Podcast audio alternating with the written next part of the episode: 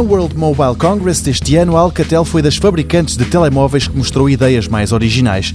Nenhuma delas, no entanto, teve direito a uma data para chegar ao mercado e, por isso, não é de admirar que dos protótipos não venha a surgir nenhum equipamento finalizado. Não parece, no entanto, ser esse o caso com o Alcatel Flash que a fabricante desvendou ontem. Isto apesar de também ainda não ser conhecida a data de lançamento e o preço. Quanto ao telefone, sublinhe-se que tem algumas características que não só são aborrecidas em si, como até poderão incomodar eventuais interessados. É o caso, por exemplo, de ter o Android Marshmallow quando poderia e deveria ter uma versão mais recente. Mas o que torna este Alcatel Flash diferente de todos os outros, simples, tem quatro sensores fotográficos. Atualmente começa a ser uma tendência os smartphones virem com duas câmaras traseiras. Há outros que privilegiam as selfies e usam esse sistema de duplo sensor para os autorretratos, mas o Alcatel Flash é o único que une esses dois mundos: câmaras duplas à frente e atrás do telefone.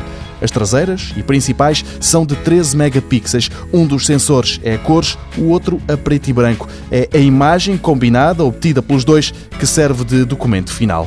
Já para as selfies, a Alcatel decidiu fazer diferente. Um dos sensores é de 8, o outro complementar é de 5 megapixels. O ecrã é de 5 polegadas e meia, Full HD. Sabe-se tudo isto, mas não se sabe ainda quando estará à venda.